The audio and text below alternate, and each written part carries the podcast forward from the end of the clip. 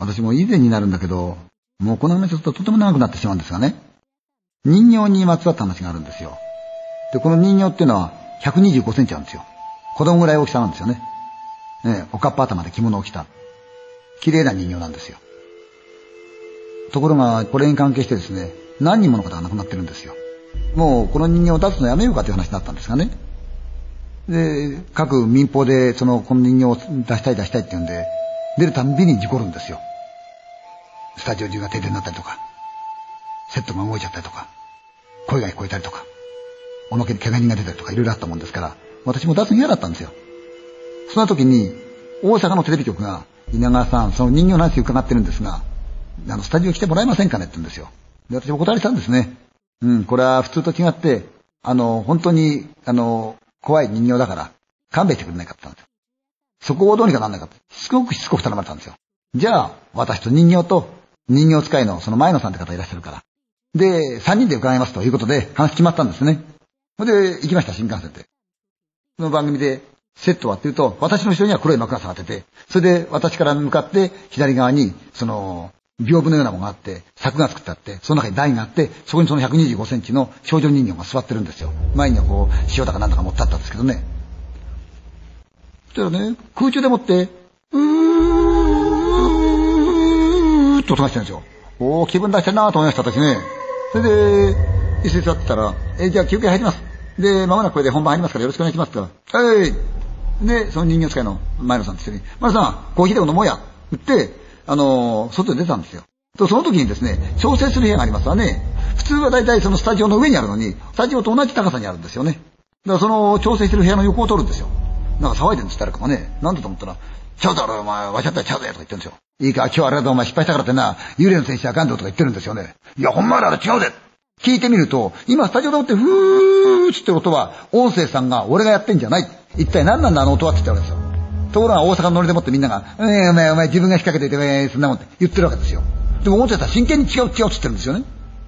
で、僕らそのコーヒー飲んでましたからね、ダーッと立ちくんですよ、スタッフが。すいません、稲川さんって。んどうしたの？今、そこでもって、今日番組に出る霊能者の人が、敷かれちゃったって言うんですよ。こともあろうに。そこで、ファンコ、ファンコ、ファンコやってるんですよ、救急車が。あれ？ってそうですって。えー、って。で、別の霊能者お願いしますってから、あの、どんなかちょっとわかんないですけど、あの、時間までうまく繋いでいただけますか？って言ったら、いや、構わないよ。やだねって言ったんですよね。ところが実はその敷かれちゃった霊能者っていうのは、それ以前にもう一人お願いしたったのが2番目の人なんですよ。ですから、後から来る人は3番目なわけです。その1番目の人はどうしたかっていうと、前の日にプロデューサーが打ち合わせするんで、その霊能者の方があったそうですよ。そしたらその霊能者の方が、私はやっぱり伺いたくないと。伺わない方がいいようですって言うんで、ダメですかどういうわけですかって言ったら、いや、あなたに見えるかどうかわからないけど、さっきからあそこに指さすんだそうですよ。広いホテルロビー指さして。あの柱に、女の子が立ってて私をじっと見てるんですって。え？いませんよと。そう、あなたには見えないかもしらない。でも私には見えてる。小さな女の子で、おかっぱ頭で着物を着た子が立って私をじっと見てる。私来たくない。人形のこと知ってますから、プロデューサーびっくりしたわけですよね。えですから、じゃあ、あの、ご返事だけはあったら、じゃあわかりました。帰って、ちょっと考えさせてください。それでご返事しますから。帰って。その後電話が来たんですが、お弟子さんからで、すいません、先生が倒れちゃって病院入っちゃいました。で、次の霊能者お願いしたら、叱かれちゃったわけですよ。それは本番始まりますから私、自分と好きつきましたよ。ところが正面からライト当たってるから向こうが見えないんだ。一体誰が私に器具を振ってくれるのかなと思ってキョロキョロしてましたら、私の後ろの黒い幕、これが向こうからピッコピッコピッコピッコって引っ込むんですよ。引っ込んでくるんです。だんだん近づいてくるんですよ。幕の向こう側からこっちへ出っ張るならば、幕の後ろに誰かがいるわけだけど、幕のこっち側から向こうへ引っ込むということは、幕の前に誰かいるわけですよ。でも誰もいないんですよ。ピッコピッコ突っ込んで、私の後ろ通っていくんですよ。なんだろうと思ったんですよ。霊能者の方が来ました。稲川さんなんか感じます？って言うから、いやいや、今これからこういうことがあったって言ったら、いや、稲川さんの今斜め上と、お人形さん、少女人形斜め上に、男の子が立ってる。同じ子だって言うんですよ。えそしたら、フロアさんが紙呼びしたんですよ。電話が鳴りっぱなしです。稲川さんの斜め上と、少女人形の斜め上に、男の子が映ってるって言うんですよ。モニターにも映ってますって言うんですよ。で、その司会者の方が、ちょっとモニター見せてみバーンってやったんです。映ってるんですよ、モニターに。もう一瞬で、だから、これになりましたよ。ザーッと、セットが、バタバタバタバタバタバタバタバタやってたんですよ。大体セットなんてのは普段から使ってるセットですから、音がするわけない。テレビ局のスタジオは風が入るわけないし、風が入ったとしたってですよ、揺れるようなセット作るわけないんです。それがバタバタバタバタバタって、うわっと思ったんですよ。そしたらその例の人がすいません。あの照明のバトンがありますね、棒がね、たくさん照明が下がってる。向こうから2番目のあの照明の棒の人危ないから、そこにいる、下に見学してるおばちゃんたちをどかしてくださいって言ったんですよ。それで、奥さん方をスタッフがすいません、ちょっとどいてください。言った途端、ワッシャンあれすっごい重いんですよ。何十キロってエキソついてるんですか？ら、それが、ワッシャンって言って、シャンガッシャンガシャン司会者呆然ですよ。なんだこの前とられたよ、これ。そしたら、また髪が上がったんですよ。見たら、美術さんが少年を見てるって言うんですよ。どこにおんねって司会者ですそしたら、おばあちゃんたちがどういったその後ろでもって、ちげもちゃのおっさんが金槌を持って椅子殴りながら泣いてるんですよ。シャレになんぞ、お前。シャレなんぞ、お前。シャレならんぞ。どないしてって司会者が来たんですよ。わしこうったらって、もう大丈夫いらんなんでから動いてやってみ言ったら、私はここにいたらば、結婚見といったの、下のね、あの足の部分のところの板ですよね。腰掛けみたいな板ですよね。それが見えるから、板を打ってくんないかってんで、人形のその柵を起こして中に入った。と子供がいたと、人形の下に、男の子が。それで、おお、子供おるでって言ったらフロアさんが来たんですよね。で、フロアさんが、うん？と思ってみたら、この人形どうやったやつのってその男の子が聞いたって言うんですよ。あ、そうか。ちいちゃい場所だから子供入れといて、本番中人形を動かして脅かそうと思ったんだなと思ったから、うんって、言ったって言うんですよ。とそこでディレクターが来て、これ生番組ですからね、生でやってるわけですから。だからディレクターが来て、わしゃ頼んだなってもう仕込んだなんとって来たんですよ。プロデューサーが来て、おい、この番組どないなってんのおい。この番組どないなってんの。おい、おい。相変わらず、セットはバタバタバタバタバタ。こっちはガシャン、ガシャン、ガシャン、ガッシャン、ふーっと音がして音声が取り来た。もう、おばちゃんたちは泣いちゃうし、あの、司会者とってた女性アナウンサー、アシスタント、この人は泣いちゃうし、生コマーシャルぶっ飛んでもうボロボロでしたよ。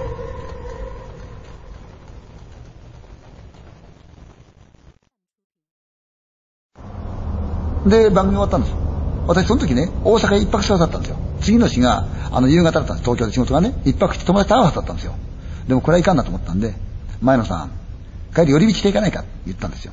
というのはね、あの、伊豆にね、これ西伊豆のなんですが、下手っていうところがあるんですよ。とっても綺麗なところで。で、たまたま我々仲間内の女の子のおじさんが民宿をやってるんですよ。立派なホテルなんですよ、民宿つっても。やってて、そこへうちの女房や子供やマネージャーもみんな行ってるし、友達も行ってるんで、そこ寄っていこうか気分転換で。あまりにもすごいことだったもんだから。たら、その前野さんが、行ってもいいのとか、いいよ、行きましょうや。で、大阪の友達の方がお断りして、そのまま新幹線乗ったんですよ。小玉ですよね。三島で降りますから。でもね、これがおかしかったんですよね。だってそれ3時に終わる番組なんですよ。2時から始まって。駅遠くないんですよ、その局から。なのに、その新幹線乗って三島へ着いたら、それが最終だったんですよ。そのためにそこ陸の孤島なんですけどね。あのバスで行って船に乗り継ぐんですけど、バスはもう終わってるし、船はないんですよ。タクシーに頼んだら、タクシーが行かないって言うんですよ。困っちゃって電話しましてね。それで、そのお嬢さんの友達のね、その女の子のお父さんに来てもらって乗って行ったんですよ。その民宿へ。えーってでね、気分変えようと思って、えーって言ったら、みんなシーンって言ってんです。どうしてって言ったらそういう気分になっちゃった。そこでその前野さんが人形を変えて持ってたんですよ。ダーッとして。広げましたよ。ぐるぐるくるんだる人形を。顔が変わったんですよ。口が開いて、目向いてるんですよ。少女人形ですよ、静かな顔。それが、髪の毛も伸びてるんですよ、もうすでにその時。うわーと思ったんですよ。みんなその人形知ってますか？らね。だからお参りをして。そしたら、その、民宿を紹介してくれたこの女の子のお母さんが、まあ、お着物関係の仕事やったんですよね。着物の和服関係の。じゃあ、魂を収める意味で私が着物を作ってあげましょうって言ったんですよ。で、着物を答えてくれることになったんですよね。まあ、私たちは早々に次の日帰ってきましたよ。その前野さんと私と何人かで帰ってたんです。で、夕方仕事行こうかなと思ったら、前野さんが訪ねてきたんですよ。ん？って言ったら、稲川ちゃんもう大丈夫だよねとか何が？いや、うちにね、茶金筒置いてきたし、お茶置いてきたから、人形大丈夫だよねって言ってるんですよ。言ってることおかしいんですよね。で、その秋にその人形を使って舞台やらすが、なぜか、使わなかったんですよ。怖かったんでしょうね。そしたらその舞台が終わった後の打ち上げパーティーで行方不明ですよ。1ヶ月経っても2ヶ月経ってもわからない。どこ行ったかわからない。ええーと思ってましたよ。2ヶ月半過ぎた頃、家へ帰ってドアをペッと開けたんですよ。そしたら目玉のポスターがあったんですよ。なんだこれと思ったら、稲川ちゃん、えあの巨漢だった前野さんが安こけちゃって、頭はげて白い髪の毛ですよ。稲川ちゃんもう大丈夫だよ。うち出てくるときね、三角の白い紙を置いてきたから、あれが四角くなったら全ては丸く収まるよねって言ってるんですよ。記憶がないんですよ、それで。それも治った。で、いよいよ、その、ヨーロッパの方からお呼びがあった。人形使いで有名な方だから、国から呼ばれてるわけですよ。東欧ですよね、当時の。呼ばれたわけですよ。よかったね、前野さん。それでいよいよ行く前の日か何か、電話来たんですよ。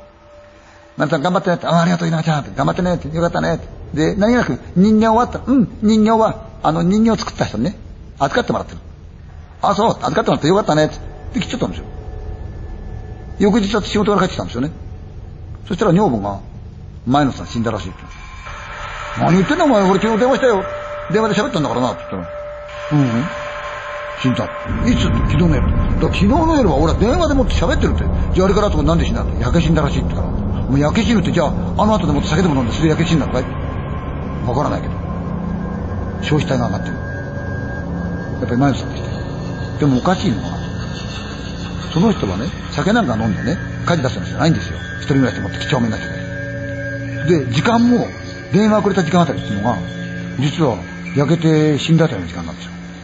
ということは、死ぬ寸前か、死んだ後に電話くれてしか考えられないんですよ、私は。で、まあこれはでもね、それはそれとして、もう忘れようということにしたんですよね。で、十何年か経ったんですよ。もうすっかり忘れてました、そのことを。そしたらついと最近になってからなんだけど、電話が来たんですよ。その我々を民宿呼んでくれた女の子から。この人も結婚して子供生まれたんですよ、女の子が。それで、ああ、お久しぶりです。ああ、久しぶりね。あの、実はね、自分の子供がおかしいって言うんですよ。何があったのって聞いたら、夜中に独り言を言ってるんですよ。うん。うーん、そっか。うーん。で、お姉ちゃん、喋ってる。あんまりはっきりした寝言なんで、初め寝ちゃやめようと思った。ね寝言にこう割り込むの嫌だから。ところが、しょっちゅうそれがあるんで、あんまり気持ち悪いから、誰と話してんのって言ったら、お姉ちゃんとお話してるってお姉ちゃんどこにいんのってお姉ちゃんそこにいるって言うんだそうです。でも何にも私見えないって。でも、夜になるとたまに話してる。それ聞くと怖いから、布団の中で潜ったっきりね、顔も上げられないけど、子供は平気で喋ってんだっての。で、それどういうお姉ちゃんか聞いてみたって言ったんですよ。じゃ聞いてみるって言うんですね。どういうお姉ちゃんだったか聞いてみたらば、おかっぱ頭でちいちゃいお姉ちゃんでお着物着てる。え？私ちょっと思ったんだけど言わなかったんですよ。どうしようって言うから、じゃあそのお姉ちゃん何のご用事があってくるのかって聞いてもらったらって言ったんですよ。で、分かった。じゃあ聞いてみますよ。やっぱ夜になったら、うん、うん、そっか、へえ、お姉ちゃんそうなんだ笑ってんのそうですよ。